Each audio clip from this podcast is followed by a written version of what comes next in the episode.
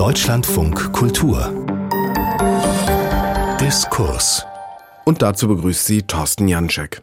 Als die Documenta 15 im September zu Ende ging, schrieb Hanno Rauterberg in der Wochenzeitung Die Zeit, was bleibt, ist eine Diskurslandschaft in Trümmern.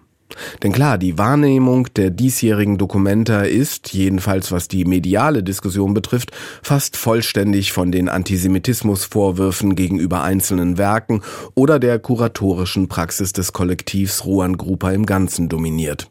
Die Dokumenta ist nun vorbei, der Diskurs über sie noch lange nicht, und vielleicht ist das ja der beste Moment zu versuchen, neue Debatten zu führen, die, die in der Engführung auf Fragen des Antisemitismus bislang kaum Raum bekommen hatten.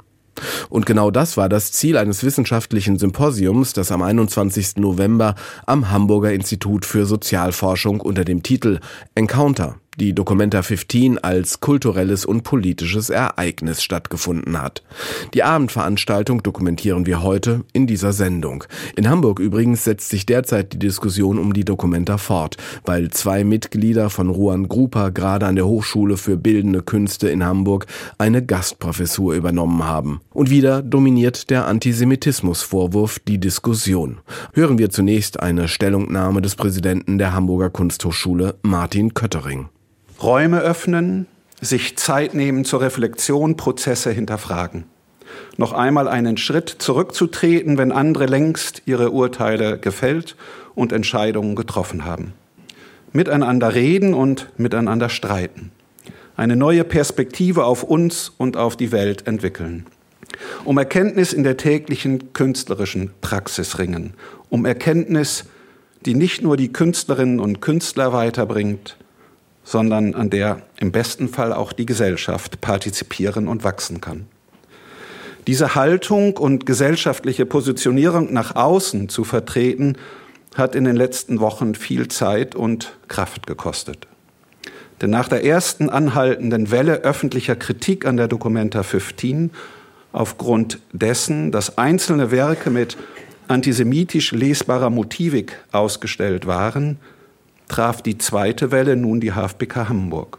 Als Anfang Oktober bekannt wurde, dass Reza Fessina und Isvanto Hartono, zwei der verantwortlichen Kuratoren der diesjährigen Dokumenta, eine geteilte Gastprofessur an der HFBK antreten würden.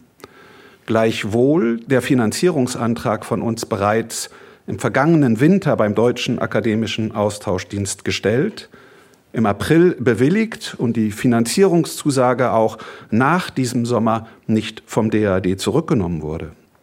Kritik und Empörung wurden auch hier in Hamburg laut, ungeachtet unseres intensiven Bemühens im Vorhinein, auch mit kritischen Stimmen zu dieser Berufung ins Gespräch zu kommen.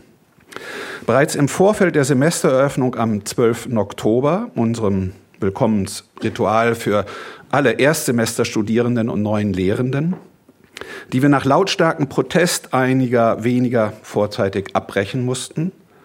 Aber auch danach erreichten uns und erreichen uns auch heute noch zahlreiche Anfragen von außen, die Unverständnis, Unterstellungen und Verurteilungen transportieren. Selbstverständlich kann ich die öffentliche Aufregung nachvollziehen. Ich kann die aufgeheizte Stimmung nachvollziehen, weil ich die Debatten rund um die Documenta 15 von Beginn an mit großem Interesse und ebenso großer Anteilnahme verfolgt habe. Und weil mir und uns an der Kunsthochschule die Dimensionen der Debatte sehr bewusst sind und waren. Was ich aber nicht nachvollziehen kann, ist die tendenziell pauschalisierende Frontstellung, die in der Berichterstattung wie in den öffentlichen Debatten aufgemacht wird und die häufig erlauben Sie die saloppe Formulierung, zu kurz springt. Ich habe den starken Eindruck, dass sich das, was mit der Documenta 15 begonnen hat, rund um die Gastprofessur von Reza Afesina und Isvanto Hartono an der HFBK in Hamburg fortsetzt. Weder ihre öffentliche Entschuldigung noch ihre deutliche persönliche Distanzierung von jeglicher Form des Antisemitismus und der gruppenbezogenen Menschenfeindlichkeit scheinen die Kritikerinnen und Kritiker wahrnehmen zu wollen. Die Documenta 15 ist damit auch hier in Hamburg zwei Monate nach ihrem offiziellen Ende mehr noch als ein kulturelles, eben ein politisches Ereignis.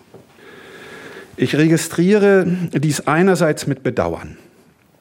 Schließlich versteht sich die HFBK Hamburg vor allem als aktiver, bildender Teil einer kulturellen Öffentlichkeit, die die Aufgabe, ja Pflicht hat, Studierende zur selbstbestimmten künstlerischen Auseinandersetzung mit aktuellen Fragestellungen zu befähigen und neue Lösungsansätze in allen künstlerischen Disziplinen zu erarbeiten.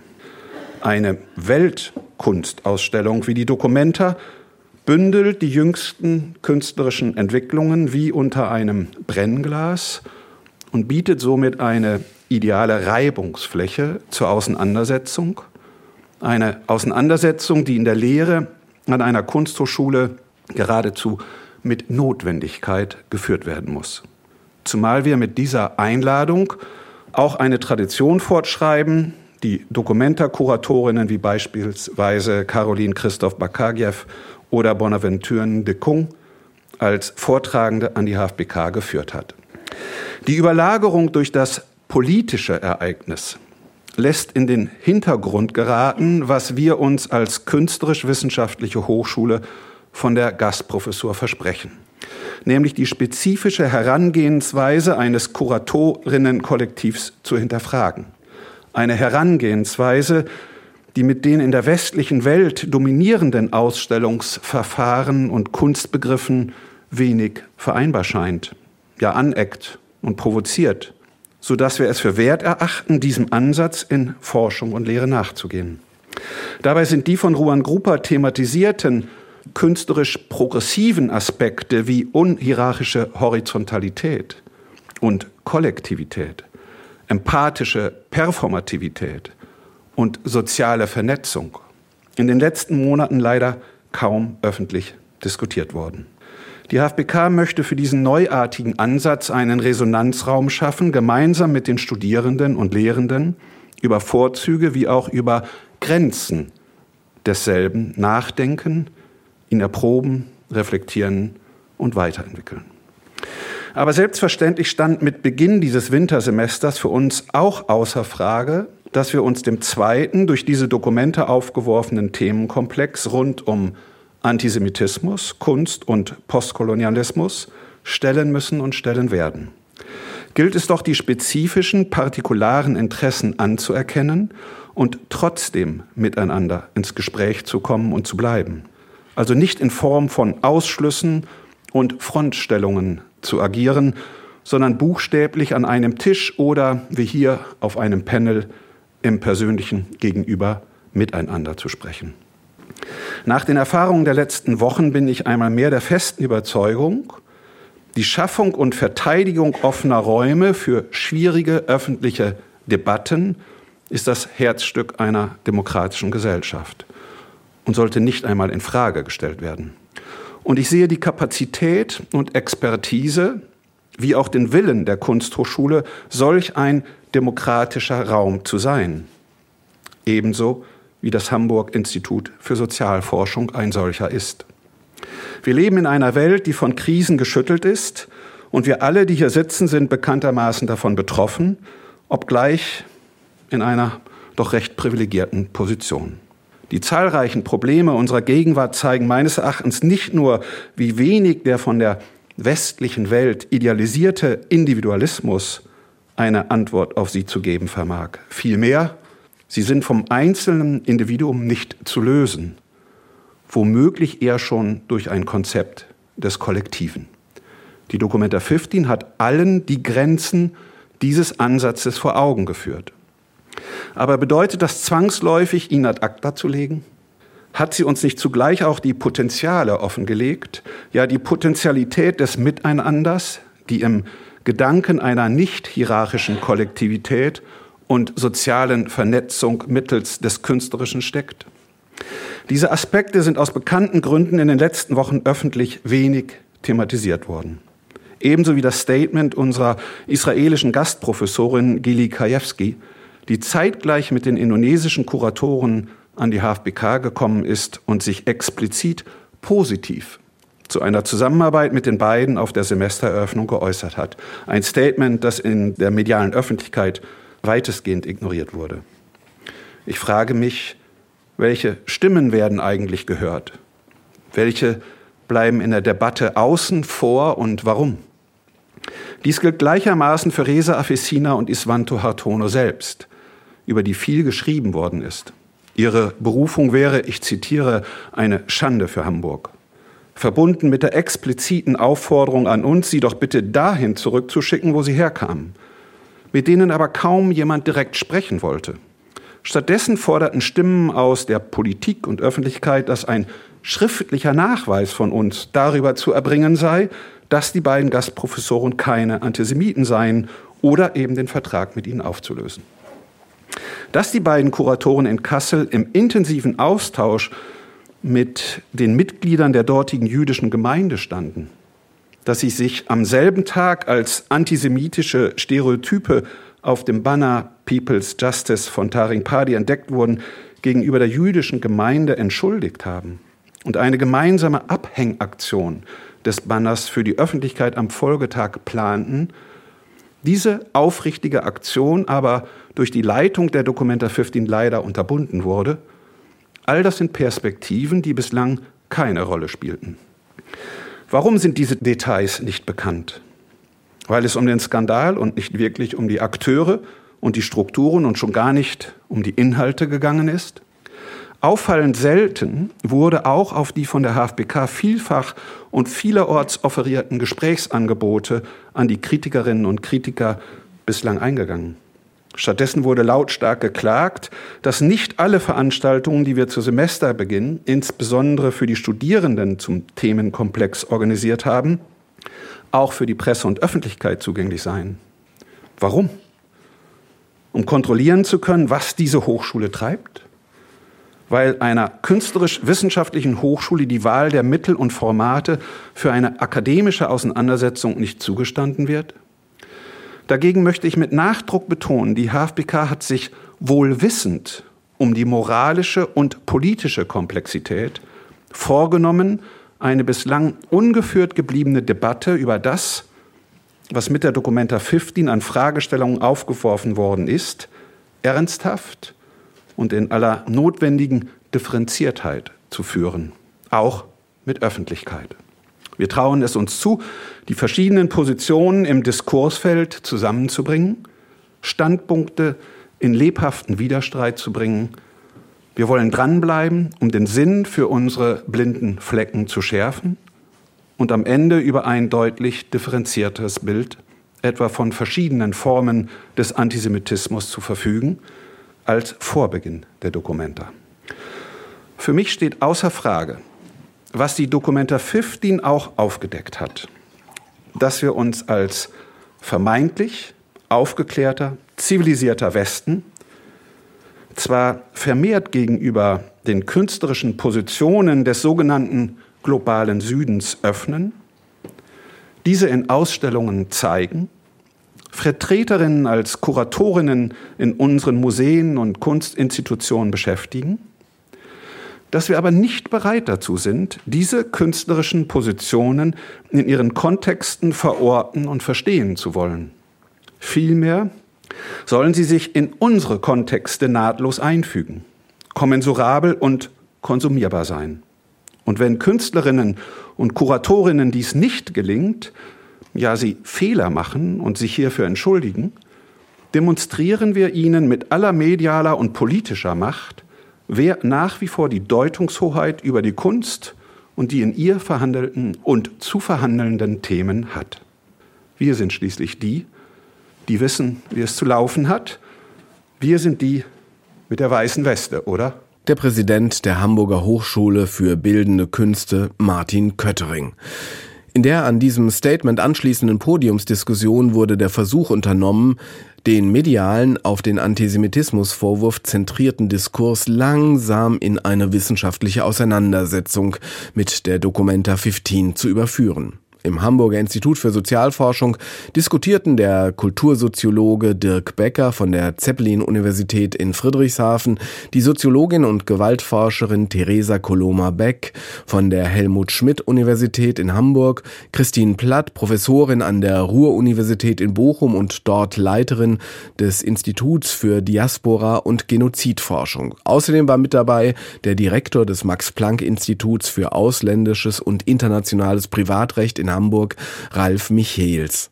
Ihn habe ich zunächst nach der Rolle der Wissenschaft bei der Documenta gefragt, die sich doch relativ spät, aber wirkmächtig als Beurteilungsgremium eines Kunstwerks, nämlich der pro-palästinensischen Tokyo Reels, eingeschaltet hat. Und natürlich ging es dabei auch um den Antisemitismus. Ich würde sagen, erstens ist es natürlich nicht ganz so, dass die Wissenschaft sich vorher nicht damit beschäftigt hat. Die Kunst, Kulturwissenschaft intensiv, andere Disziplinen auch sondern es ist der Moment, in dem die Wissenschaft gewissermaßen über ein Gremium eine andere Funktion übernimmt, nämlich zunächst ein Beratungsgremium zu sein und dann tatsächlich auch ein Eingriffsgremium, das nämlich recht deutlich empfohlen hat, es sei die dringlichste Aufgabe, die Vorführung dieser Filme zu vermeiden. Und das Zweite, inwiefern das nicht ganz die Wissenschaft ist, es ist natürlich ein Gremium. Das heißt, ein Gremium ausgewählt mit durchaus anerkannten und auch diversen Persönlichkeiten, aber natürlich ausgewählt. Das heißt, erstens Bestimmte Kompetenzen fehlen notwendig. Was insbesondere fehlte, interessanterweise, hier war eine Kompetenz zum Israel-Palästina-Konflikt, um den es nun in diesen Filmen gerade ging. Und zweitens, wie Sie sagten, die Wissenschaft spricht. Gibt zwei Gremienmitteilungen. Die eine war einstimmig, das war, dass nämlich der dringlichste Bedürfnis ist, diese Tokyo Reels jetzt zu beenden und allenfalls wieder aufzunehmen, wenn sie kontextualisiert werden. Und es gibt eine zweite längere Stellungnahme, in der dann auch die Organisation, die kuratorische Verantwortung von Ruang Rupa und die Organisation der Dokumenta insgesamt in Frage gestellt werden. Das ist dann nicht mal mehr das ganze Expertengremium, das das unterzeichnet. Das ist tatsächlich nur eine Mehrheit von fünf, von sieben oder acht, das weiß man nicht ganz genau. Und das ist schon überraschend. Dass die Wissenschaft sich damit insgesamt beschäftigt, hat sie, glaube ich, getan. Dass ein Gremium im Namen der Wissenschaft zwei Wochen vor Ende der Dokumente, als die also schon monatelang gelaufen waren, diese Filme, sich so explizit zeigt, das finde ich ungewöhnlich, aus Wissenschaftlersicht auch risikoreich. Und dann haben sie es getan, meines Erachtens, in einer Form, die ausgesprochen schlecht begründet war also aus wissenschaftlicher Hinsicht, aber auch, wenn man will, aus juristischer Hinsicht, ausgesprochen schlampig, habe ich es genannt, begründet war. Die haben eine Definition herangenommen, die haben sie falsch zitiert, die haben sie dann ungenau angewandt. Und auf diesen paar Sätzen beruht dann der doch recht einschneidende Eingriff, der da vorgeschlagen wird, in die Kunstfreiheit, in die kuratorische Autonomie. Also im Grunde ein problematischer Eingriff der Wissenschaft hier in die Kunst und in die Ausstellung. Wie hoch schätzen Sie denn die Kunstfreiheit, die im Grundgesetz verbucht ist, ein in diesem Zusammenhang? Also es ist komplex, natürlich, muss man als Jurist immer Ach. sagen, es kommt immer drauf an. Das Grundgesetz ist in Artikel 5 natürlich relativ eindeutig. Ne? Es sagt, spricht von der Kunstfreiheit in Satz 1 und es sagt in Satz 3, eine Zensur findet nicht statt. Das heißt, im Grunde geht die Kunstfreiheit sehr weit. Die Kunstfreiheit erlaubt beispielsweise Antisemitismus. Das ist unbekannt, aber solange es nicht tatsächlich ausdrücklich verboten ist in bestimmten Straftatbeständen, sind auch antisemitische Meinungen erlaubt. Nicht, weil wir sie gut finden, sondern weil wir Debatten, glaube ich, über Antisemitismus im Wesentlichen über einen Diskurs führen wollen und nicht über die strafrechtliche Repression. Das heißt, das geht sehr weit und der Versuch tatsächlich, diese Filme zu verbieten, ist insofern auch aus der Perspektive der Kunstfreiheit jedenfalls problematisch. Es gibt dann natürlich rechtliche Vereinbarungen, Verträge, ähnliches, das mag schon möglich sein. Aber aus der Institutionengarantie der Kunstfreiheit heraus war das ein wesentlicher Eingriff, der da vorgeschlagen wurde, zwei Wochen vor Ende der Dokumenta. Und das muss man auch sehen, ob das Folgen haben wird, inwieweit eben der Staat auch in der Zukunft enger eingreifen möchte in das, was künstlerisch gezeigt werden kann und darf. Christine Platt, Sie beschäftigen sich mit Genozidforschung, mit Holocaust und Erinnerungskultur. Wie haben Sie denn wahrgenommen, wie die Dokumenta daraufhin fixiert worden ist, äh, sich an dieser Debatte zu beteiligen in einer Öffentlichkeit, die immer genauere Definitionen dessen, wir haben es eben gerade schon gehört, was Antisemitismus sein soll, was Genozid sein soll, dann eben auch verlangt hat und eben auch bekommen hat. Es wurde ja sehr ausführlich diskutiert. Eigentlich müsste ich drei Antworten geben auf diese äh, ganz wichtige Frage. Vielleicht die erste Antwort, auf die ich nachher dann zurückkomme, ist, der Antisemitismus ist nicht im Bild. sondern der ist woanders und zwar in unserer Lesart. Und ich glaube, das ist sehr wichtig, um zu verstehen, warum diese Debatte vielleicht so entstanden ist und auch einen solchen Prozess genommen hat und eine solche Dynamik, wie Sie gesehen haben. Und dann zurück zur anderen Antwort, die etwas passender ist. Die Dokumenta ist mit einem Konzept entstanden, das kein ästhetisches oder kein kunsttheoretisches Konzept ist, sondern eine Praxis betrifft. Auch nicht mit theoretischen Leitideen, sondern mit Lebensideen, also Gemeinschaft, Natur, Gemeinsamkeit, Transparenz. Und äh, dahinter liegt natürlich eine Bewegung, die auch nicht mit Documenta 15 eigentlich begonnen hat, sondern ein bisschen älter ist. Also die Frage nach dem Ort der Kunst, gerade auch nach dem Ort, der eine Möglichkeit gibt, sich wirklich auch mit kolonialen Vergangenheiten, mit Gemeinschaften, mit Minderheiten auseinanderzusetzen. Also die Frage nach der eigenen Erinnerung und der eigenen Bildsprache. Interessant ist, dass dies dann zu zwei Dingen geführt hat. Nämlich einerseits, dass unsere Diskussion oder unser Diskurs darüber das nicht akzeptiert hat, sondern diese Kunst weiterhin als universale Aussage genommen hat. Und hier eigentlich auch darüber eine ganz wichtige Verschiebung im Diskurs stattgefunden hat, nämlich auch die Möglichkeit, den Antisemitismus im Bild zu verorten, aber nicht in dem, was wir vielleicht als Gefahr sehen. Und die zweite Verschiebung ist schon, dass diese Diskussion, die auch hier eigentlich mit Dokumenta 14, mit der Verbannung auch des Bildes, die Diskussion im Holocaust on the Beach stattgefunden hat oder mit der Frage auch von Dana Schurz, äh, Open Casket, mit dem Skandal um das Bild, dass wir diese Frage, dass ein Bild nicht selbst eine Aussage hat, sondern nur die symbolische Diskurse um dieses Bild diese Aussage geben, dass wir diese noch nicht lesen können, was es bedeutet, also wir lesen unsere Protestkunst, nicht? Aber das ist nicht der Versuch, postkoloniale Kunst zu machen, dass wir das hineinlesen, dass es dadurch sehr viele Missverständnisse gibt. So. Und zum Missverständnis, ja, der Skandal Documenta ist eigentlich Skandal sagt ja sowas wie Ärgernis oder, oder eine Störung, sowas wie eine Sendestörung. Und diese Sendestörung ist wirklich, dass wir in dieser Dokumenta einen ganz zentralen Angriff auf die Frage Erinnerungskultur sehen. Denn Erinnerung ist mit der Documenta nicht universal, sondern eben verlangt auch die Akzeptanz des Partikularen. Und da ist aber eben die Frage, warum braucht dieses Partikulare einen Gang über den Holocaust? Nicht? Warum ist auch eine ganz klare antisemitische Bildsprache, die benutzt wird, nicht eine Figur, die man benutzen kann als Protestkunst, sondern eine äh, lesen wir als Kontinuität der Bildsprache des Antisemitismus selbst. Das ist, glaube ich, die skurrile Antwort.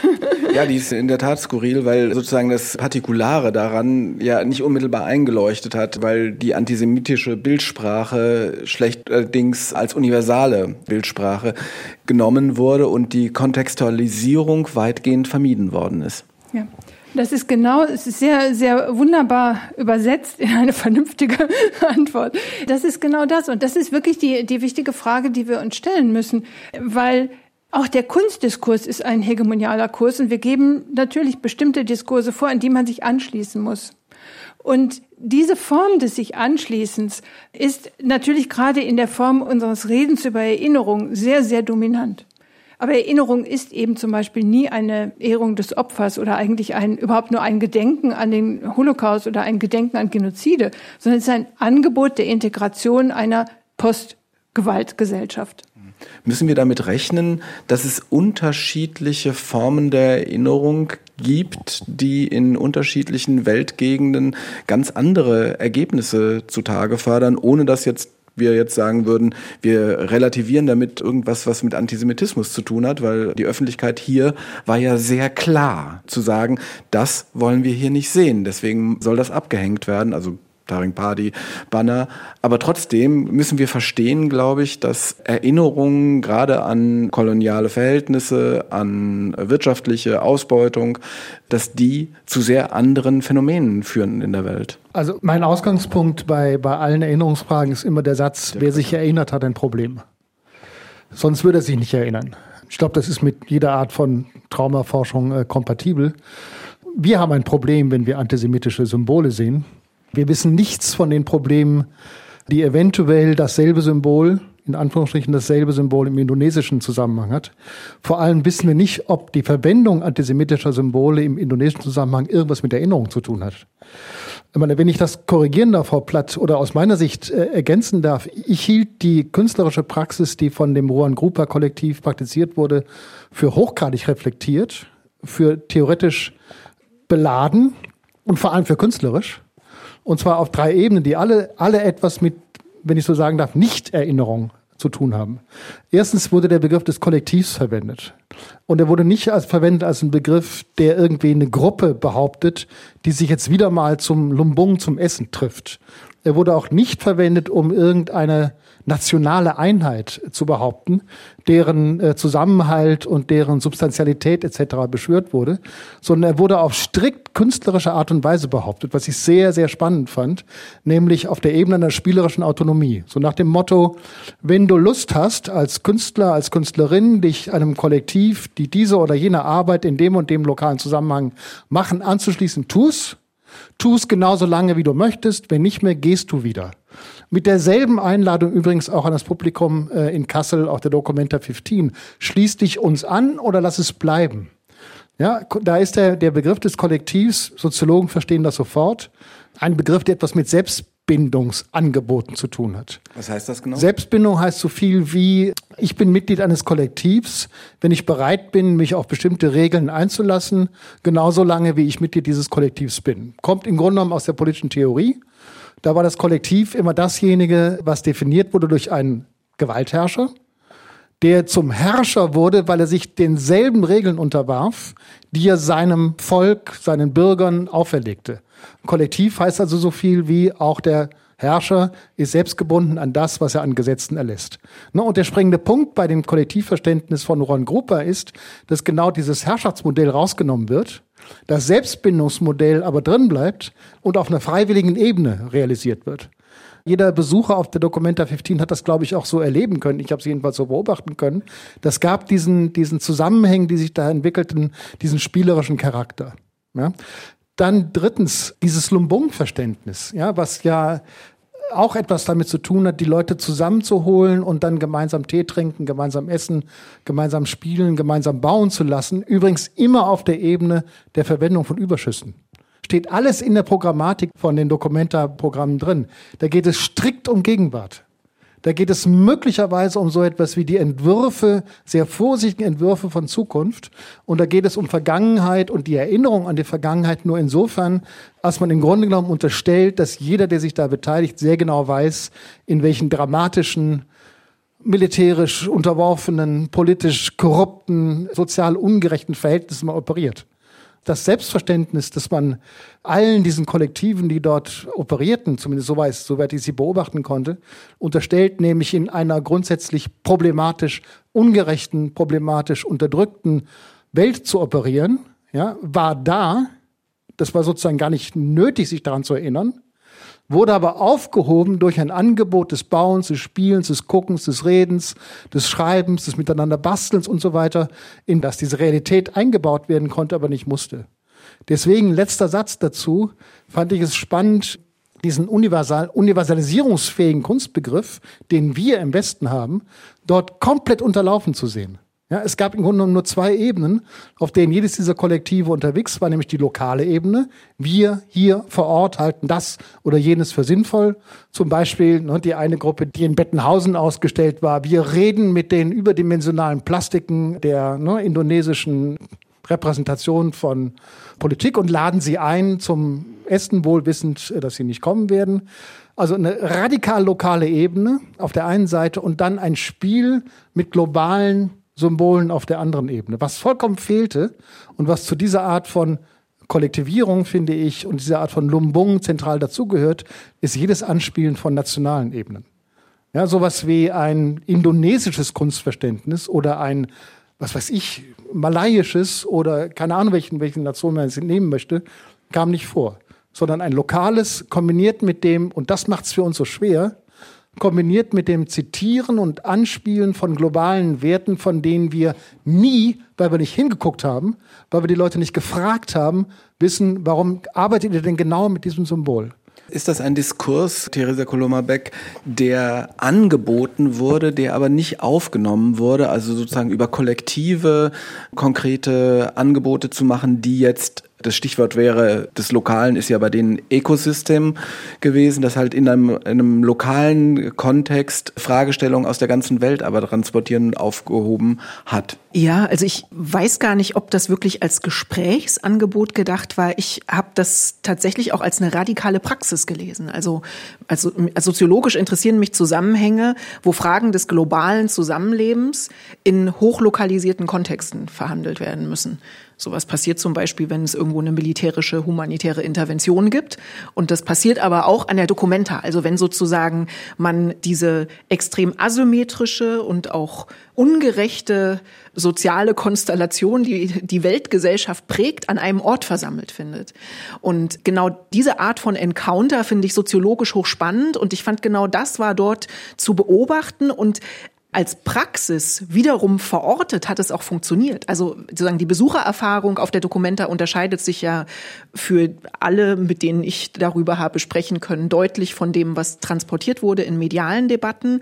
Und die Besuchererfahrung ist extrem davon geprägt, von dem, diesem Begegnungshaften, dem Versammlungshaften, aber eben auch dem Begegnungshaften. Da traf was aufeinander, manchmal auch scharf. Und das hat aus meiner Sicht ganz wunderbar funktioniert. Das ist spielerisch durchaus, aber da können durchaus auch schmerzhafte Prozesse angestoßen werden. Genau, also ich wollte da, mich fragen, wie, wie irritierend war genau. eigentlich genau. die Veranstaltung, ja. weil plötzlich sah man weder eine Kunst, die man kannte, mhm. oder die Art von Kunst, mhm. also nicht, nicht Kunstwerke, die man nicht kannte, sondern eine komplett die Art von Kunst, die man nicht kennt, beziehungsweise die manchmal auch nur in der Dokumentation von Lebensformen stattgefunden mhm. hat. Und man hat ein anderes Künstlerverständnis, also nicht sozusagen das, das also im klassischen Genie Begriff herausgewachsenen Alleinschöpfers, sondern man hat immer gleich ganze Gruppen, die aufeinandertreffen, wo es auch gar nicht am Ende das Entscheidende ist, wie der, wie der Gegenstand, der dem entwachsen ist, aussieht, sondern der Prozess eigentlich viel wichtiger ist als der Gegenstand. Ja, also ich meine, das ist natürlich in hohem Maße irritierend, insbesondere dann, wenn man jetzt seine professionelle oder auch persönliche Identität darauf gründet oder wenn das eine große Rolle spielt, dass man was von zeitgenössischer Kunst versteht. Da ist man da ja permanent sozusagen aufgelaufen. Im Zweifel war man als gut informierter Geografielehrer oder ähm, äh, Sozialkundelehrerin besser vorbereitet oder hat mehr mitgebracht, was einem dabei hätte helfen können, das Gezeigte zu verstehen, als wenn man Spezialist ist für Kunstfragen im konventionellen Sinn. Und das ist durchaus eine, das ist eine Provokation im System. Aber es ist auch ganz wunderbar zu sehen, was passiert, wenn einmal sozusagen so, so ein Labor in der Welt entstehen kann. Weil man natürlich auch sofort sieht, dass natürlich manche können nicht anschließen mit ihrer Kompetenz, aber dafür können andere plötzlich erleben, dass etwas zu ihnen spricht. Sie können, sie fühlen sich irgendwie aufgehoben an einem Ort, der ein Ort der Kunst ist. Und das ist vielleicht eine Erfahrung, die an anderen Orten der Kunst sie weniger selbstverständlich machen. Also mich hat sehr berührt, wie sehr sich doch auch Menschen auf die Provokation, die in dieser Ausstellung lag, eingelassen haben. Und man muss ja ganz klar sagen, am, ich sage jetzt mal sprichwörtlichen weißen Mann wurde kein gutes Haar gelassen. Und ich war wirklich bewegt davon, dass die Räume trotzdem voll waren und die Leute sich das reingezogen haben, selbst wenn sie ganz klar in ihrer Erscheinung im privilegierten Teil dieser Welt verortet waren. Aber ich wollte gerne noch mal auf eine andere Art von Problem aufmerksam machen. Das schließt auch mal an diese Erinnerungsdebatte an. Das ist kein leicht lösbares Problem. Also, wenn man sich erinnert, hat man ein Problem. gerne werden aber auch wenn man ein Problem hat, Referenzen auf irgendwie historische Ereignisse genutzt, um das Problem, das man hat, besser zu verstehen. Also nicht nur die Erinnerung selbst ist das Problem, sondern manchmal wird auch eine wie auch immer erzeugter Erinnerungshorizont genutzt, um ein Problem, das man hat, zu lösen. Also ich bin in einer schwierigen Situation und dann finde ich eine historische Referenz, die mir es möglich macht, meine eigene schwierige Situation zu lesen. Und in diesen Prozessen steckt ein enormes Verletzungspotenzial. Also ich kann in Gaza sitzen und ich kann Bilder aus der Zeit des Zweiten Weltkriegs sehen und ich kann mich damit identifizieren und das sage ich jetzt auch als jemand, der in Kriegsgebieten geforscht hat und gesehen hat, womit sich Menschen in Kriegsgebieten so identifizieren können. Wenn Sie Leuten, die Lager kennen, Bilder von Konzentrationslagern zeigen, dann werden die damit was anfangen können. Und manchmal sind aber die Bezüge, die dann entstehen, verletzend für diejenigen, die in den ursprünglichen Bildern der Lager abgebildet sind oder deren Nachfahren, weil es sich sozusagen anfühlt wie eine illegitime Bezugnahme. Und ich finde, was man in diesen Situationen lernen muss, ist einerseits anzuerkennen, dass die persönliche Erfahrung ihrer eigenen Logik folgt. Also das kann man ja nicht, womit man in Resonanz tritt. Das sind Prozesse, die sind durch Geschichte und Biografie geprägt. Da passiert, was passiert. Die Frage ist, was macht man damit, wenn man in den öffentlichen Diskurs eintritt? Und wie kann man darüber ins Gespräch treten? Und das war nicht erfolgreich in der Dokumenta. Frau Platt? Wenn ich ganz kurz widersprechen darf, ich glaube nicht, dass es ein affektgeleitetes, ein, ein erfahrungsbasiertes Verstehen von Bildern des Leides und der Gewalt des anderen gibt, um die eigene Gewalt zu verstehen, zum Beispiel zur Problemlösung, sondern Gewalt zu erzählen ist eigentlich nicht möglich ohne eine Erzählung, die vorhanden ist und die akzeptiert ist und die auch anerkannt ist.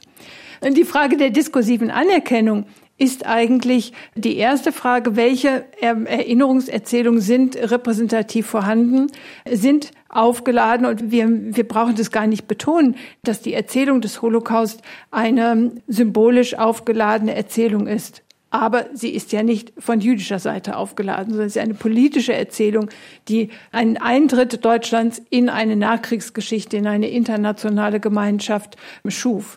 Das heißt, wir haben unterschiedliche Figuren, aber ich bin gegen zwei Sachen. Also gegen einerseits diese Idee der Konkurrenz der Opfer und andererseits die Idee, dass man sich sofort in dem anderen wiedererkennt. Gewalt braucht, also eine wirkliche Gewalterfahrung braucht wirklich manchmal ein, zwei Generationen, um eine eigene Erzählung zu formulieren. Und das ist auch das, was, was wir ja heute auch vielfach sehen das ist keine einfache Solidarisierung, sondern das ist schon eine Übernahme auch von Bildern, um eine Anerkennung oder Akzeptanz zu erreichen oder auch ganz bewusst, um andere Erzählungen auch mit zu zerstören, weil es auch mit der eigenen Erfahrung immer um die Zentralität des Versuches geht, eine eigene Erzählung zu formulieren. Man nutzt den Blick woanders hin, um das eigene besser zu verstehen. Wohin man da blickt, das ist ja kein zufälliger Prozess sondern es gibt ja irgendwie einen Vorrat an Ereignissen, an historischem Wissen, auf den Menschen in konkreten Situationen überhaupt auch nur zurückgreifen können. Und ich fand das jetzt auch nochmal ganz gut, dass du gesagt hast, ja, es braucht auch immer erstmal Zeit, um eine eigene Erzählung zu entwickeln.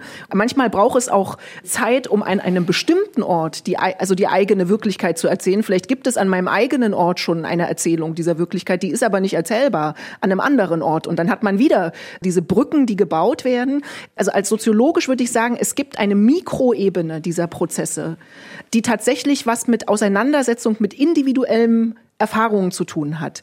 Und die würde ich auch gerne autonom halten, also sozusagen, die würde ich gerne anerkennen.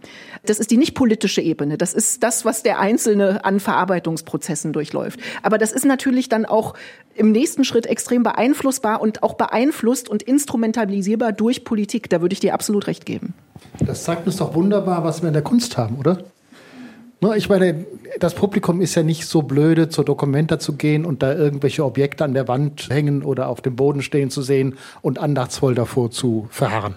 Das ist ja lange vorbei. Ne? Es geht auf die Dokumenta und erwartet was etwas Prozessuales, erwartet etwas Performatives, erwartet etwas Einladendes, was auch immer. Ne? Und das ist für doch für solche, für die Fähigkeit, Geschichten zu erfahren, den einen Geschichtsbedarf und vielleicht auch die Fähigkeit, die eine Geschichte zu erzählen, langsam zu entwickeln, ganz entscheidend. Ne, ich kann mich dann zum Tee einladen lassen, ich kann mich da hinsetzen, ich kann erst mal zuhören, ich kann auch irgendwas rausblasen und sagen, das verstehe ich nicht. Ja?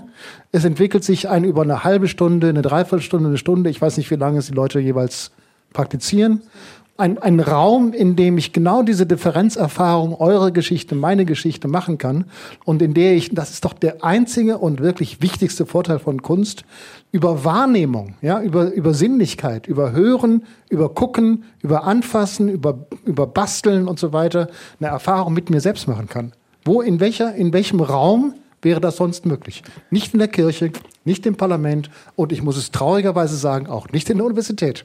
Dirk Becker, das hört sich jetzt wirklich so ein bisschen putzig an, um es klar zu sagen. Putzig? Ja, weil das klingt so ein bisschen nach Kita, ja, also begreifen, anfassen, anschauen, miteinander Tee trinken und sowas.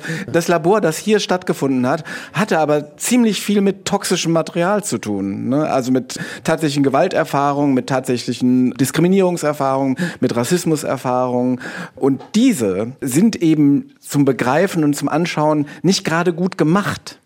Es ist aber keine medizinische und auch keine therapeutische Operation gewesen, die ich dort erfahren habe, in, auf der Dokumenta. Sondern ein Angebot, lass dich drauf ein oder lass es sein, schau hin oder schau weg, hör zu oder hör nicht zu, was genau diesen von mir aus putzigen Charakter, ich finde das Wort Putzig. nicht gut, akzeptiere es aber, diesen Charakter des Ermöglichen eines Annäherungsprozesses erlaubt. Es wird eben nicht auf jemanden zugegangen und gesagt, ändere dich. Es wird auch nicht auf jemanden zugegangen und sagt, ich habe eine Botschaft für dich. Dieser ganze Übermächtigungsdiskurs bleibt außen vor.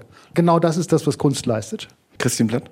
Ähm, Genau in den putzigen Charakter kam aber eben eine Lesart, warum die Lesart entstanden ist. Hier ist Antisemitismus nicht im Bild, sondern wir müssen ihn diskutieren, weil hier eine ganz tiefe Verankerung auch von Antisemitismus und tatsächlich auch postkolonialem Denken durchaus vorkommen kann. Und das ist nämlich tatsächlich, dass wir ja ganz klassisch aus dem 19. Jahrhundert den Juden als Figur des Gemeinschaftsfremden, des Dunklen, eben des Gegen von Transparenz haben.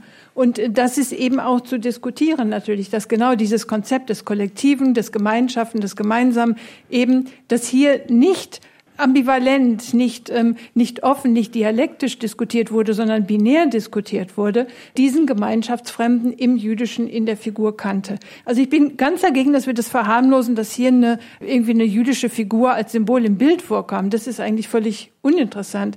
Interessant ist, was auch gefürchtet wurde, was dahinter steht. Und natürlich steht auch die Ausstellung, die Documenta 15 nicht alleine, sondern sie steht ja in einer ganz empfindlichen gesellschaftlichen Situation, in der wir Antisemitismus in der Gesellschaft haben und den Ort suchen, wo er ist. Und darauf reagiert auch die Kritik an der Documenta. Leider.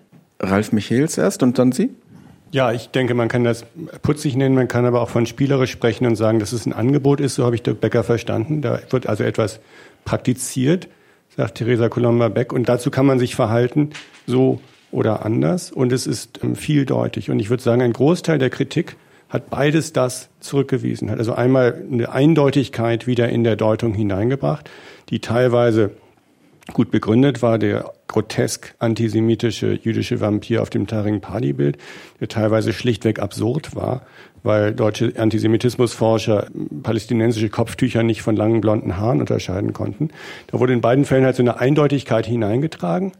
Und das Zweite, was damit eben auftauchte, da nochmal zu den Tokyo Reels zurück, dass auch eine Deutung aufgedrückt werden musste. Also es ist deutlich, würde ich sagen, diese, diese Reels, das sind ja, Marion Dettin hat das geschrieben, das sind Schwarz-Weiß-Filme, die sind 50 Jahre alt, von denen lässt sich niemand radikalisieren. Aber die haben bestanden darauf, dass die kontextualisiert werden, dass also daneben steht, dass die antisemitisch sind und dass man sich davon distanziert. Das heißt, dieser Pluralität von Erfahrungen, Erinnerungen, auch Sichtweisen, das ist halt eine Sichtweise auf den israelisch-palästinensischen Konflikt, die dokumentiert wird und ich würde sagen bewusst, ohne Erklärung, einfach dokumentiert wird, dass man sich direkt dazu verhalten kann. Das macht uns so unsicher, dass das Gremium sagt, da muss auf jeden Fall ein Text dabei stehen, weil wir nicht den äh, Menschen zutrauen können, dass sie sich selber die richtigen Gedanken machen dazu. Das ist, glaube ich, schon fundamental da auch der Widerspruch gewesen oder die große Herausforderung, der wir als Gesellschaft da nicht entkommen konnten. Und dann ist so ein bisschen der Antisemitismusvorwurf auch das praktische Vehikel geworden, dass wir uns mit überhaupt nichts mehr auseinandersetzen mussten. Sie haben toxisch genannt, eben ein Kommentator sagt, die paar ein bis fünf antisemitischen, potenzial antisemitischen Werke haben, wie Polonium, die gesamte Dokumenta vergiftet. Die gesamte Dokumenta, alle Kunstwerke waren vergiftet wegen dieses einen Taring Padi. Und das heißt für uns, wir müssen uns mit nichts mehr auseinandersetzen. Nicht mehr mit dem Klimawandel im Amazonas und nicht mehr mit Naturproblemen in Tibet und nicht mehr mit Ungleichheitsproblemen in Haiti und so weiter, weil das alles vergiftet worden ist. Und dann können wir uns bequem zurücklehnen und sagen, die Dokumenta ist schuld, die Kuratoren sind schuld, dass wir nichts von der Welt gelernt haben. Das meinte ich übrigens auch damit, ich sage jetzt nicht mehr das P-Wort, sondern es ging mir darum zu sagen, also Sie haben jetzt das Wort Spiel wieder in ins Spiel gebracht. Da ist man ja sofort beim Marionettentheater und Kleist und alles ist irgendwie anmutig und schön und sowas. Die Debatten, die Sie jetzt gerade aufgerufen haben, Herr Michaels, die sind eben nicht schön. Sie sind auch im Grunde genommen nicht spielerisch. Der Umgang damit ist vielleicht spielerisch, weil man teilnehmen kann oder nicht teilnehmen kann. Aber ich habe die Dokumente als eine sehr gelungene Ausstellung wahrgenommen, aber auch als eine radikale Anfrage an den westlichen Individualismus. Dirk Becker. Ja, da kann man nur zustimmen, aber das ist keine große Erkenntnis. Danke. Ähm, das war, war nur die Revanche. ja, weil ich meine, wenn das schon auf der künstlerischen Ebene nicht auf, auf Künstlerfiguren ankommt, ja, wenn ich äh, dummerweise durch, über die ganze Documenta 15 gehe und nicht ein einziger Künstler irgendwo auf einem Schildchen genannt wird, damit ich weiß, wer dieses Werk fabriziert hat, dann kann es sein, dass ich als westlich äh, geprägter Mensch irgendwie beleidigt bin. Es kann aber auch sein, dass ich anfange, äh, Interesse zu entwickeln. Ich meine, es gibt sogar Zeitungen, Zeitschriften, Magazine, die es sich leisten, Artikel zu schreiben, die nicht individuell von Autoren unterschrieben sind. Ne, mein Lieblings- und Leib- und Magenblatt Economist zum Beispiel. Ja? Also wir kennen solche Praktiken. Was ich viel spannender finde als diese Frage, obwohl die auch interessant ist, ist nochmal zurückzukommen auf die Frage des Toxischen auf die Frage, warum ist das spielerische Moment möglicherweise vorbei, wenn ich auf irgendwelche Kunstprozesse, auf irgendwelche Kunstzusammenhänge zugehe, in denen ich ahne, dass da antisemitische Symbole eine Rolle spielen. Der Spaß ist dann erstmal vorbei für uns in Deutschland, auf jeden Fall. Die Frage ist bloß, wie verstehe ich dieses, dasselbe Symbol, ich bleibe bei dem Wort, in einem Zusammenhang, den ich nicht kenne. Ich erinnere mich an ein, an ein Wort von Heinz Bude, dem, dem Kasseler Professor und Dokumentearchivleiter, der gesagt hat, dass der Antisemitismus ist ein irres Zeichen. Was ich eine extrem, eine extrem gute Formulierung finde. Warum ist der Antisemitismus in einem solchen Zusammenhang wie der Documenta 15 ein irres Zeichen? Weil er genauso, wie Sie es gerade angedeutet haben, funktioniert. Zum einen ist das Jüdische irgendwie das Symbol schlechthin für eine Fähigkeit zur Verschwörung ja, und damit für eine Vergemeinschaftung, von der viele andere Nationen, sag ich mal salopp, nur träumen können. Ne? Auf einer verschwörungstheoretischen Ebene. Zum anderen ist aber, so wie Sie es formuliert haben, das Jüdische exakt die Unterbrechung all dieser mühseligen Nationalisierungsprojekte von sogenannten Kollektiven im 19. Jahrhundert, die in Europa stattgefunden haben. Und diese beiden Seiten zusammenzubringen, nämlich das Jüdische unterbricht unsere ach so heiligen nationalen Kollektive auf der einen Seite, ist aber andererseits selbst ein irgendwie funktionsfähiges Kollektiv, das mit allen möglichen Diaspora-Elementen, mit allen möglichen Zerstreuungselementen hochgradig disseminativ arbeitet, macht mich kirre, wenn ich als sozusagen nicht über diesen Sachverhalt der Ambivalenz des Jüdischen nachgedacht habender Mensch mit den Symbolen in irgendeinem Kunstwerk konfrontiert werde. Ja, und ich finde, dass darüber müssen wir reden. Und wir müssen schauen, ob dieses Irre, was ich persönlich auch bei Tarek Padin für absolut verzichtbar halte. Ich glaube, dass all diese Protestbanner, das sind ja Protestbanner, die Tarek Padik macht, ne? sowohl im Kleinen wie im Großen. Das sind so Banner, die in, auf irgendwelchen Gemeinschaftsfesten, auf irgendwelchen Demonstrationen, sozusagen als Elemente einer künstlerischen Untermalung dessen, was dort politisch passiert, verwendet wurden. Ich glaube, dass die ohne jede Not darauf verzichten könnten. Aber wer bin ich, jetzt denen zu sagen, verzichtet darauf? Auf jeden Fall verzichtet darauf bei uns in Deutschland. Aber zu Hause sollen sie machen, was sie für sinnvoll halten. Nur wäre ich daran interessiert, herauszufinden, welche Symbolik, welche Ambivalenz, welche Adressenqualität steckt denn für euch in dem Mossad-Symbol? Das ihr da auf irgendwelchen Helmen abbildet. Christine Platt, und dann haben wir eine Anfrage aus dem Publikum. Ähm, ganz kurz, ich würde gerne auf den Satz, das Jüdische ist das Ambivalente, gerne eingehen und es äh, lieber gerne korrigieren in wir sollen gerade auch als, als Soziologen aus der Sozialtheorie nicht vergessen, dass das jüdische Denken die Ambivalenz in die moderne Theorie eingebracht hat. Aber es ist selbst nicht ambivalent.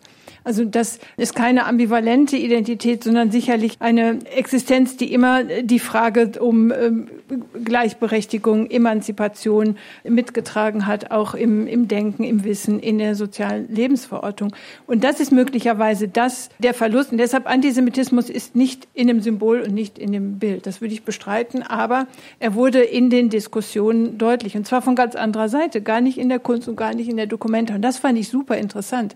Und ich glaube, ein Aspekt dessen, dem wir uns stellen müssen, auch in der Frage, was hat sich heute verändert, auch in unserem Umgang mit dem Holocaust und Antisemitismus, ist, dass wir tatsächlich möglicherweise genau diese Ambivalenz verloren haben, dass wir das jüdische, auch das jüdische Denken nicht mehr als Wissen oder Denken wahrnehmen, sondern als Figur, die als Korrektiv dienen sollen neben Antisemitismus. Also das Einzige, was wir machen, man sammelt dann jüdische Stimmen, wenn es um Antisemitismus geht, anstatt äh, zu fragen, was ist eigentlich Antisemitismus und warum ist er nicht in dem Symbol, sondern in der Diskussion. Und auch das Aushalten, dass so ein Denken ambivalent sein muss und dass auch so eine Dokumenta sehr ambivalent sein muss. Nicht? Also nur noch zum Weiterdenken. Ja, mein Name ist Freudenthal. Ich möchte darauf äh, antworten, was Frau Platt eben sehr richtig gesagt hat. Der Antisemitismus ist nicht im Bild. Er ist deshalb nicht im Bild, weil das Bild nicht vom Antisemitismus und nicht vom Nahostkonflikt handelt. Das Bild von Taring Padi nimmt Bezug auf die indonesische Geschichte. Es ist ein Bild gegen Kolonialismus und gegen die Diktatur und die Geheimdienstler oder Soldaten unter der Figur von Suharto, die ja das Bild weitgehend beherrscht, das ist ja die weitaus größte Figur, die sind aufgereiht, genauso wie die Erschießungskommandos auf Bildern meinetwegen von Goya oder Manet oder zuletzt Picasso, das Massaker in Korea. Sie sind nicht namenlos, sie sind schon exakt bezeichnet aber sie sind gleichwertig und das geht vom KGB bis zu 007, was ja witzig ist. Was vielleicht eine Anspielung ist, dass die Engländer zwar nicht mehr Kolonialmacht sind, aber im Pop-Bereich immer noch ständig die Welt retten.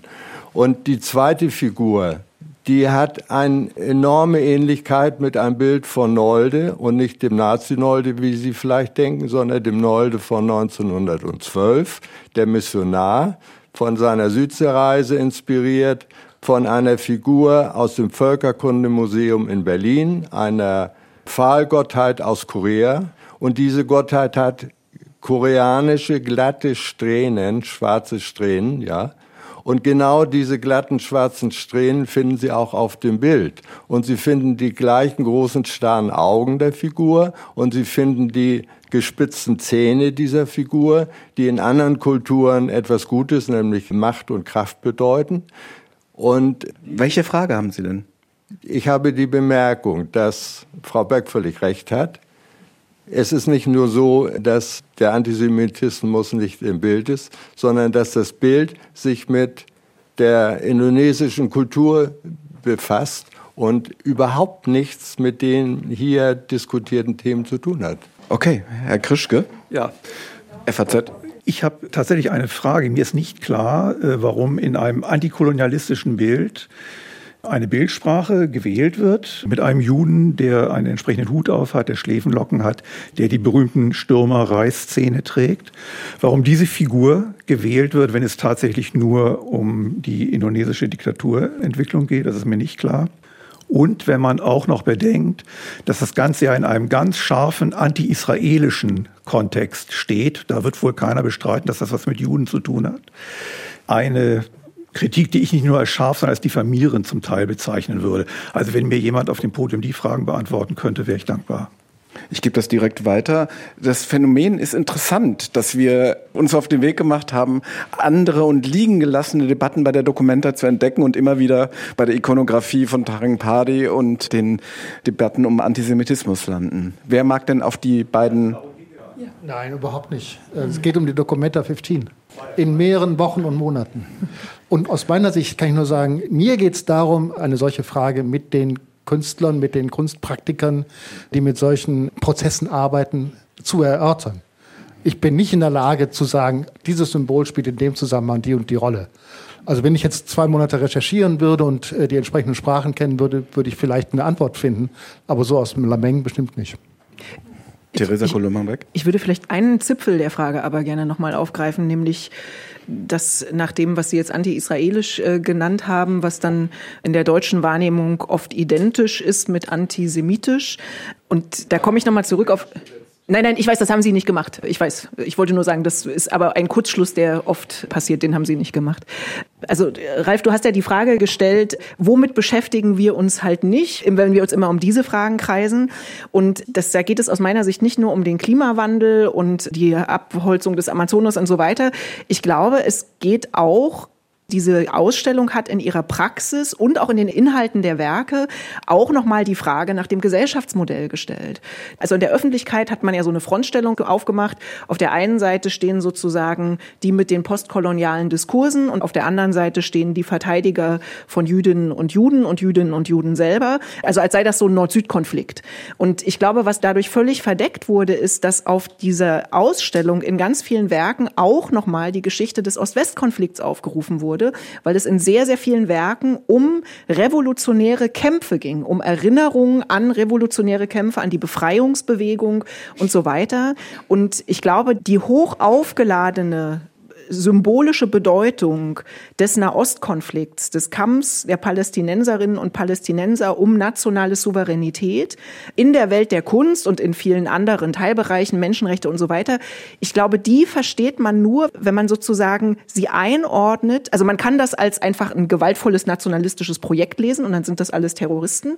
Man kann das aber, und das ist sozusagen jenseits Westeuropas eine relativ selbstverständliche Lesart auch als ein Teil der Geschichte nationaler Selbstbefreiung lesen. Und dann ist es ein emanzipatorisches Projekt, das sich einschreibt in den Horizont anderer emanzipatorischer Projekte. Aber was folgt Und daraus? Was folgt daraus? Folgt daraus, dass wir die Debatte eigentlich falsch von vornherein geführt haben, indem wir immer mobilisiert haben, den sogenannten globalen Süden gegenüber dem Norden, gegenüber Europa und nicht gesehen haben, dass es eigentlich nach wie vor ein Ost-West-Konflikt ist, der ja eigentlich viel älter ist? Aus meiner Sicht sollte daraus vor allen Dingen nochmal die Frage nach dem eigenen Ort in der Welt und nach der Weltvorstellung selbst folgen. Denn also sagen, die große Blindstelle, die sich gerade aus so einer klassischen westeuropäischen Perspektive mit Blick auf solche Themen ergibt, ist ja die, dass wenn man im Westeuropa lebt und auch so eine solide westeuropäische Identität hat, dann hat ja mit dem Ende des Kalten Krieges die Zeit der Systemkonflikte aufgehört. Es ist das Ende der Geschichte und der Westen ist aus dieser Geschichte als Sieger hervorgegangen und bestimmt jetzt die Ordnung der Welt. Also seit dem Krieg in der Ukraine ist das alles wieder so ein bisschen mehr, also seit jetzt der jüngsten Eskalation des Krieges in der Ukraine ist das alles ein bisschen mehr in Frage gestellt. Aber diese Erzählung war ja lange stabil. Also die liberale Ordnung ist jetzt die Ordnung der Welt und das hat auch dazu geführt, dass alle diejenigen, die sozusagen ein anderes Gesellschaftsmodell als das, was wir so im weitesten Sinne liberale Demokratie nennen, mit Marktwirtschaft und so weiter, was auch in allen möglichen interventionistischen Projekten in der Welt promoted wird. Wenn man ein anderes Gesellschaftsmodell hat, ist man sofort auf der Seite der Dissidenz oder eben sogar auf der Seite des Terrorismus oder eines potenziellen Terrorismus, je nachdem, welcher Mittel man sich bedient. Aber ist das jetzt und, eine beschreibende Praxis oder eine normative Praxis? Was ich jetzt gerade mache, ist eine beschreibende Praxis. Worauf ich aufmerksam machen möchte, ist, dass diese Lesart, die ganz selbstverständlich erscheint, wenn man im Herzen der westeuropäischen Erzählung sich befindet, keine selbstverständliche Erzählung ist in vielen anderen Teilen der Welt. Weil in vielen anderen Teilen der Welt das Versprechen auf Freiheit und auch vor allen Dingen das Versprechen auf Gleichheit noch eines ist, das nicht eingelöst ist. Also wir haben ja das Gefühl, bei uns hat sich das irgendwie verwirklicht, ist jetzt nicht perfekt, müssen wir immer dran arbeiten, aber so im Großen und Ganzen ist das unser Gesellschaftsmodell. An vielen Orten der Welt ist das immer noch ein Versprechen und die Frage, in welcher Form sich dieses Versprechen am besten erfüllen lässt, ist auf gar keinen Fall geklärt und ausgehandelt. Was folgt daraus für das Verständnis der Dokumenta 15? Wenn man das sieht, dann kann man im Nahostkonflikt auch einringen um einen Wert, der als ein universalistischer Wert anerkannt ist, nämlich das Selbstbestimmungsrecht der Völker sehen. Das ist ein hochproblematischer Wert. Das haben wir jetzt sozusagen gerade seit 1989 ja auch nochmal, also in der Praxis verfolgen können. Aber es ist ein anerkanntes Prinzip, ein anerkannter Wert. Und das verändert vielleicht den Blick darauf, was für eine Art von Sprengstoff da für wen eigentlich enthalten ist. Dann ist es eben nicht einfach nur ein anti-israelischer Terrorismus, der jetzt für uns als Deutsche schwer auszuhalten ist, sondern es ist auch eine politische Bewegung, die sich in eine längere Geschichte politischer Bewegungen einschreibt, die ein universalistisches Projekt verfolgen. Ralf Michels. Ja, ich finde das eine ganz wichtige Beschreibung von dem Ost-West-Konflikt, der da eigentlich fast stärker ist als der Nord-Süd-Konflikt. Ich würde ja sagen, in der Dokumenta ging es ja fast überhaupt nicht eigentlich um Palästina. Das heißt, da waren relativ wenige Werke, die sich damit spezifisch beschäftigten, relativ viele mit was anderem. Und mein Eindruck ist eher andersrum, dass diese Fokussierung bei uns nicht nur auf Antisemitismus, sondern auch auf den Palästina-Konflikt ist. Das ist der eine, in dem wir gewissermaßen aus deutscher historischer Verantwortung heraus eine ganz klare Verantwortung zu haben meinen für den Staat und gegen die Dissidenz, sodass wir also darüber gewissermaßen dann alles andere gleich auch bewerten können. Also so ein Zweischritt sozusagen, dass wir erstens sagen, wir reduzieren das hier auf den Israel-Palästina-Konflikt, obwohl es um viel mehr geht. Und zweitens, innerhalb dessen haben wir eine ganz klare Position, die wir gewissermaßen aus der Geschichte heraus haben müssen. Und damit ist es dann möglich, diese ganze Herausforderung letzten Endes gar nicht zur Kenntnis zu nehmen fast und das Ganze letztlich diskussionslos gewissermaßen abzulehnen. Christi Platt. Also gern würde ich deutlich widersprechen, dass es keine selbstverständliche Verschiebung des Nahostkonflikts in eine Aufarbeitung postkolonialer Vergangenheit gibt. Also da gibt es wirklich genügend andere Regime und die eigentlichen Kolonialherren, äh, an denen man sich abarbeiten kann, den Ostkonflikt hier reinzuschieben, das ist nicht selbstverständlich und das ist nicht natürlich. Und die Frage, es geht um Selbstbestimmungsrecht, was du sagtest, würde daran vorbeigehen, dass wir zwei gravierende Verschiebungen in dem Diskurs haben. Nämlich Nummer eins, der Vorwurf, dass die Erinnerung an den Holocaust die Erinnerung an andere Genozide verhindert. Und Nummer zwei, die Verschiebung der Juden in die Rolle der Täter. Und deshalb es ist ganz wichtig, eben nicht bei dem Symbol stehen zu bleiben, sondern bei der Frage, Sie haben ja, Herr Senschak, so schön angefangen, ich habe gerade den Begriff nochmal nachgeguckt, mit Diskurslandschaft in Trümmern. Ich finde das sehr wichtig. Eine Fragmentierung von Selbstverständlichkeiten, eine Fragmentierung einer Erinnerung, die wir als politische Sicherung aufgebaut haben und die wirklich in Trümmern steckt. Aber irgendwie auch noch in Unsicherheit, sicherlich auch politisch darüber oder daher äh, zu fragen, was bedeutet das auch, koloniale Vergangenheit aufzuarbeiten. Das spielt auch mit eine Rolle. Aber eben auch doch trotzdem, dass vielleicht möglicherweise jetzt auch erst in der zweiten und dritten Generation möglicherweise deutlich wird, was der Holocaust bedeutet. Also so skurril das klingt, aber doch ein, ein Verlust an Wissen, an Gegenwart. Also dass sich das im Moment parallel auch entwickelt. Aber diese Idee, Nahostkonflikt in den Postkolonialismus reinzuschieben, das ist keine leichte Lesart, die sich nicht anbietet, sondern es ist eine politische Lesart. Und die hat natürlich mit Verschiebungen zu tun, die wir mitdiskutieren müssen. Ralf Michels. Ja, ich, ich wollte nicht sagen, dass die Verschiebung einfach ja. ist. Ich würde aber schon sagen, nochmal zurückkommen auf Taring Party, wenn wir es schon erwähnen. Das ist nun eine, ein Werk, das ist nicht so schwer zu lesen, jedenfalls auf einer bestimmten Ebene, wogegen sich das wendet. Und das hat eigentlich sehr, sehr wenig mit Holocaust zu tun. Es hat auch sehr wenig mit Israel zu tun. Da taucht eben einmal dieser groteske Jude auf und dann taucht ein Mossad-Soldat auf, aber unter ganz vielen. Und das heißt, wir sind das oder die Rezeption des Werks, die das beschränkt darauf, die behauptet dann diese Übersetzung. Ich würde ja sagen, die Frage kam vorhin, warum taucht da diese antisemitische Figur auf? Ich würde sagen, wahrscheinlich aus Versehen. Ja, also jetzt übertreiben gesagt. ist sicherlich jemand, der die da reingemalt hat, bewusst auf diese also, Bilder also rekurriert. Ich, Nein, ich will das kurz, kurz noch mal zu Ende sagen. Mhm. Das Bild ist 20 Jahre alt. 20 Jahre ist es offensichtlich niemandem aufgefallen. Das, in dem Moment, wo man es sieht, ist man schockiert, wie schlimm das ist, wie eindeutig antisemitisch das ist. Ich gehe davon aus, ich weiß es nicht, dass das dem Mitglied des Kollektivs, der das gemalt hat, nicht klar gewesen sein mag, dass das so schlimm ist. Wahrscheinlich auch, weil er nicht aus einer Bevölkerung kommt, die sechs Millionen Juden umgebracht hat. Und dass es dann 20 Jahre lang niemandem aufgefallen ist, weil es nicht so zentral eigentlich in dem Bild ist. Es wird in dem Bild zentral durch unsere Rezeption. Das will ich jetzt nur noch mal kurz einmal sagen. Dieses Bild kennt ja keiner von uns aus Kassel. Keiner von uns hat das in Kassel gesehen, weil das in Kassel nicht mal 24 Stunden hing. Warum kennen wir das? Weil das überall uns durch die Medien, durch die Social Media, durch alle ständig ist uns das wieder reingedrängt worden. Das ist ja praktisch das bekannteste Bild der Dokumenta geworden gewissermaßen. Und das finde ich auch ein wenig pervers. Ich habe es schon mal gesagt, wenn es um Kinderpornografie gegangen wäre, würde kein Mensch das so machen. Dann würden wir sagen, die müssen wir verhindern, die müssen wir vermeiden. Hier müssen wir Andersrum offensichtlich haben wir das Bedürfnis, das ständig wieder zu skandalisieren, wieder zu retraumatisieren, wenn man will, um, das ist mein Verdacht, eine andere Diskussion abbrechen zu können. Und ja. vielleicht aber noch ganz kurz in der immer wieder Reinszenierung oder in dem immer wieder Aufleben lassen dieser Ikonografie ist es ja auch möglich, alle möglichen dann wirklich antisemitischen Stereotype völlig ungeschönt und fast lustvoll immer wieder neu in den Äther zu blasen. Das gehört ja auch sozusagen zum Teil dieser Diskursdynamik dazu. Also ich muss sagen, oft war das Lesen der Artikel auch deshalb unangenehm, weil die Artikel selbst einen mit antisemitischen äh, Stereotypen immer wieder neu und auch ganz ungeschönt und offensichtlich auch ohne jeden Versuch der Distanznahme konfrontiert haben. Wir haben jetzt zwei Anfragen ans Publikum. Ich könnte aber auch erst noch eine kleine Abschlussrunde machen und dann diskutieren wir einfach weiter. Oder ist es jetzt so dringend und jetzt auf den Punkt dazu? Okay, wir haben eine Antwort auf alles. Sagen Sie nicht das Wort 42. Emily Dischebecker.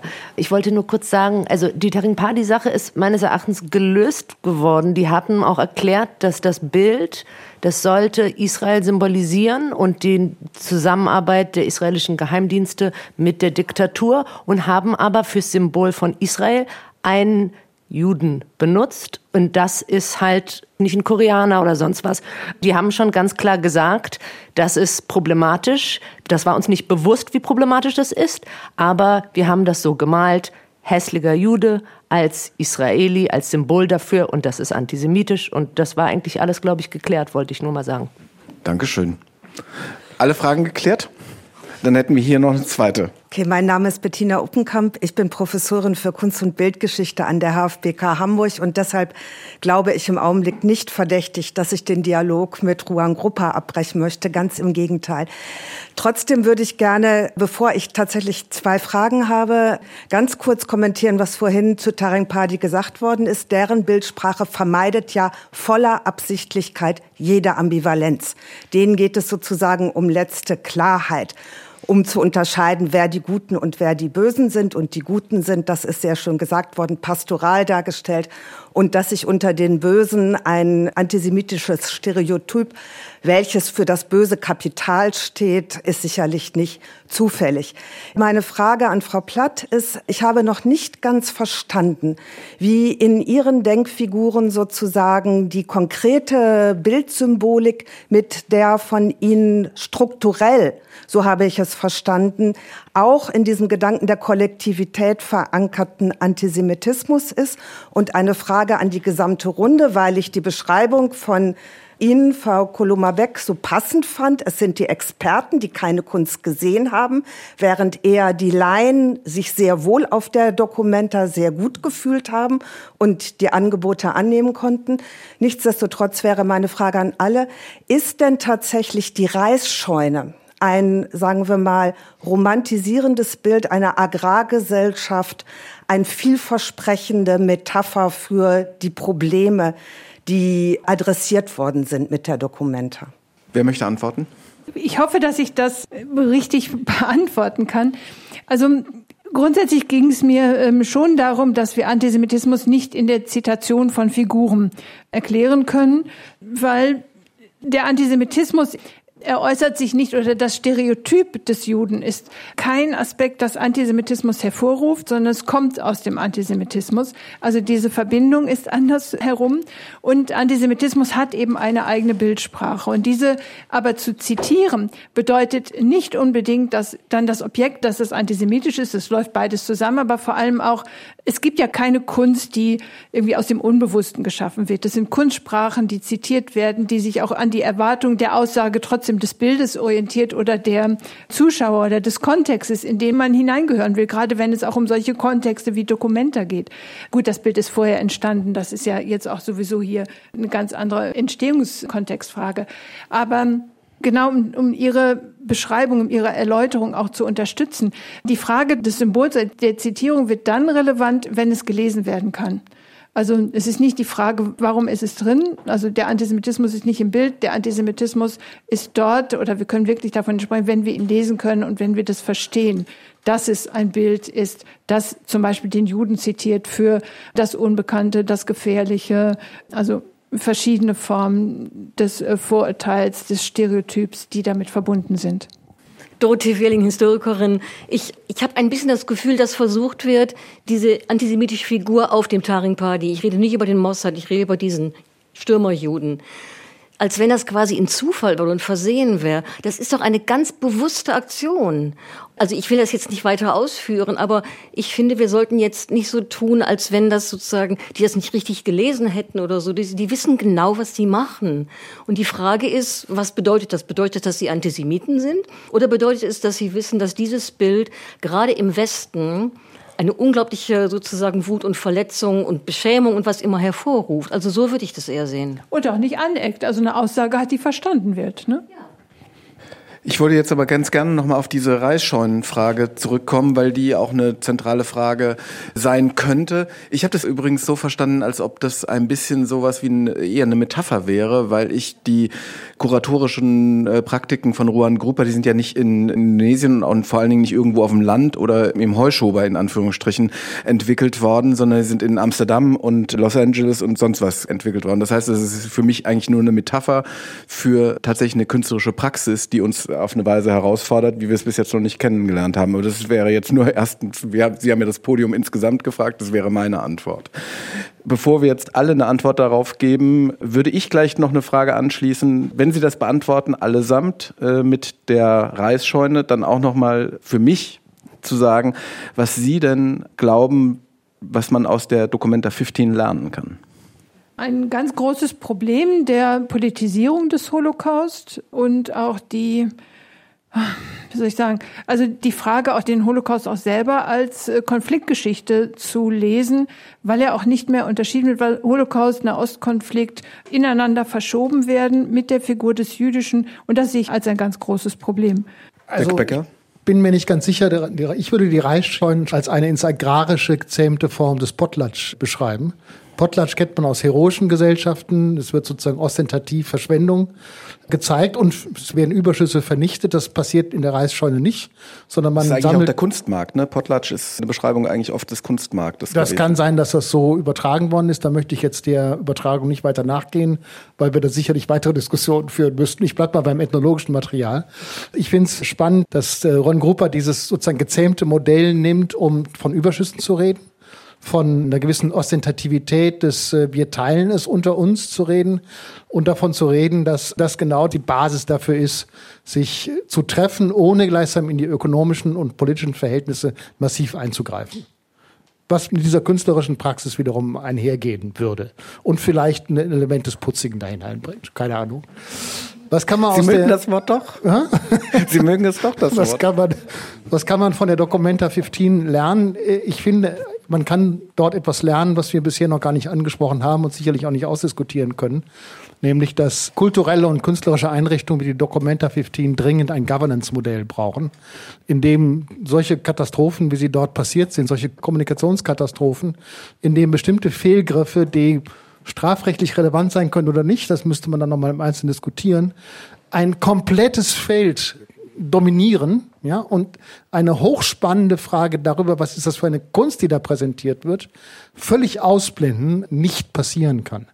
Es ist für mich völlig unverständlich, dass die Dokumente aufgehängt ist zwischen einer staatlichen Ebene einerseits und freien kuratorischen Gruppen andererseits, ohne dass so etwas wie eine Intendanz sowohl künstlerisch wie auch geschäftsmäßig dafür sorgt, dass irgendwelche Usancen, was es heißt, Kunst in Deutschland zu präsentieren, auch auf einer weltweit offenen Kunstausstellung, abgestimmt werden mit dem, was tatsächlich gezeigt wird. Also ich werbe dringend dafür, dass man darüber nachdenkt, welche Governance-Struktur, also welche wechselseitige Kontrollstruktur organisatorischer Art äh, eine solche Dokumenta-Organisation gewinnen sollte.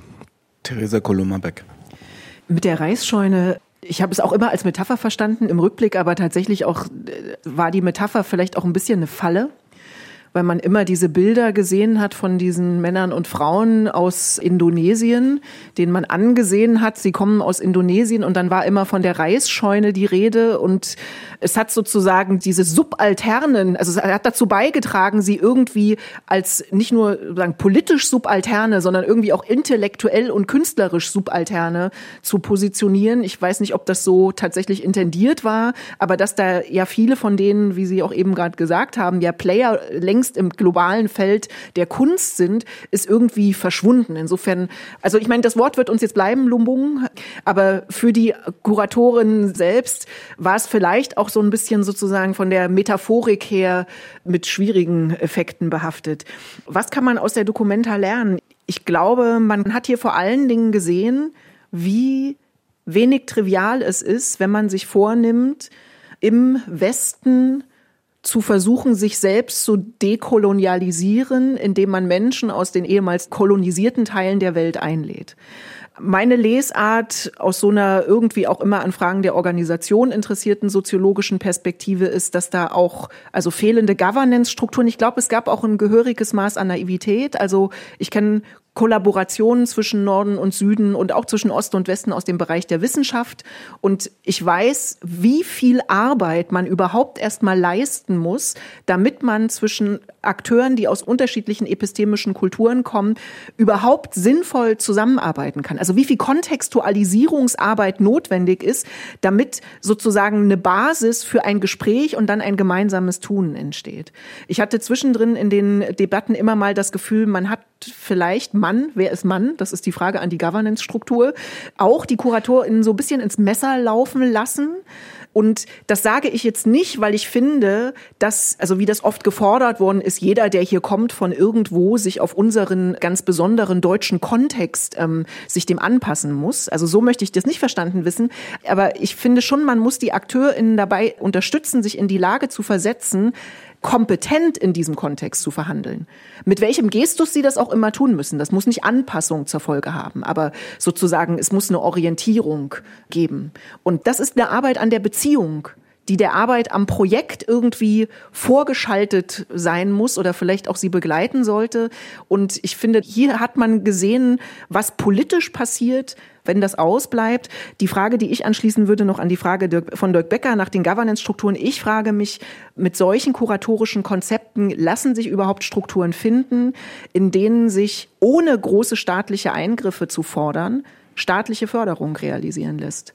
Also, weil sobald öffentliches Geld im Spiel ist, stellen sich Fragen von Verantwortung, von Accountability und mir fehlt tatsächlich die Fantasie an dieser Stelle, wie man das kuratorische Konzept von Ruan Grupa, das einst des Kontrollverzichts war, zusammenbringen kann, ob das überhaupt möglich ist, mit den Rechenschaftspflichten im Umgang mit öffentlichen Geldern. Ich frage mich, ob das tatsächlich geht. Und wenn das nicht geht, wie man ähnliche Projekte, die ja wichtig sind, in der Zukunft dann, was die für Finanzierungsstrukturen haben können. Ralf Michels. Ja, das war so klug, dass ich drei ganz kurze Fußnoten nur dazu machen kann. Erstens, Lumbung würde ich genauso sehen. Einerseits ein Kollektivmodell, das einem Individualismus gegenübergesetzt ist. Zweitens die Gefahr der Exotisierung und Romantisierung. Und drittens das Problem in der Interaktion mit dem Westen, mit Krisen und mit Kapitalproblemen. Das ist, glaube ich, alles spannend zu sehen in den nächsten Jahren, ob sich das weiterentwickeln kann in der Form. Zweitens, die andere Frage war, was haben wir gelernt? Was nehmen wir mit von der Dokumenta? Da ganz zwei kurze Punkte vielleicht. Der eine, was hätten wir sehen können? Eigentlich das, was die koloniale Theorie als Pluriversalität bezeichnet. Also tatsächlich eine Welt vieler Welten, die da aufeinander kommen. Nicht bloß die postkoloniale Umdrehung von Herrscher und Beherrschtem, sondern tatsächlich diese echte Pluralität, in der würde ich sagen, teilweise natürlich, wenn der weiße Mann vorkommt, kommt er als Unterdrücker vor, bei Richard Bell und Ähnlichen. Häufig kommt er gar nicht so präsent vor. Vielleicht ist eine Herausforderung, dass wir da gar nicht so vorkamen überhaupt teilweise. Und dann haben wir eben das gesucht wieder, wo wir dann doch wieder vorkommen. Das ist also, würde ich sagen, so ein bisschen die Herausforderung gewesen dessen, das, was wir hätten lernen können.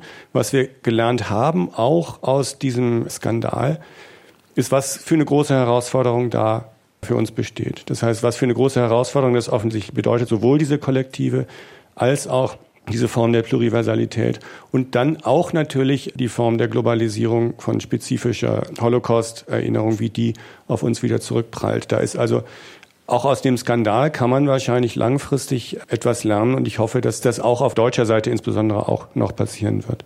Begegnung mit der Documenta 15. Die Diskussion hat stattgefunden am 21. November im Hamburger Institut für Sozialforschung. Dort diskutierten der Kultursoziologe Dirk Becker, die Soziologin Theresa Coloma-Beck, der Rechtswissenschaftler Ralf Michels und die Sozialpsychologin Christine Platt. Die Sendung zum Nachhören finden Sie wie immer in unserer Audiothek oder auf unserer Homepage www.deutschlandfunkkultur.de. Tschüss, sagt Thorsten Janczek. Deutschlandfunk Kultur. Das Feuilleton im Radio und im Internet unter deutschlandfunkkultur.de.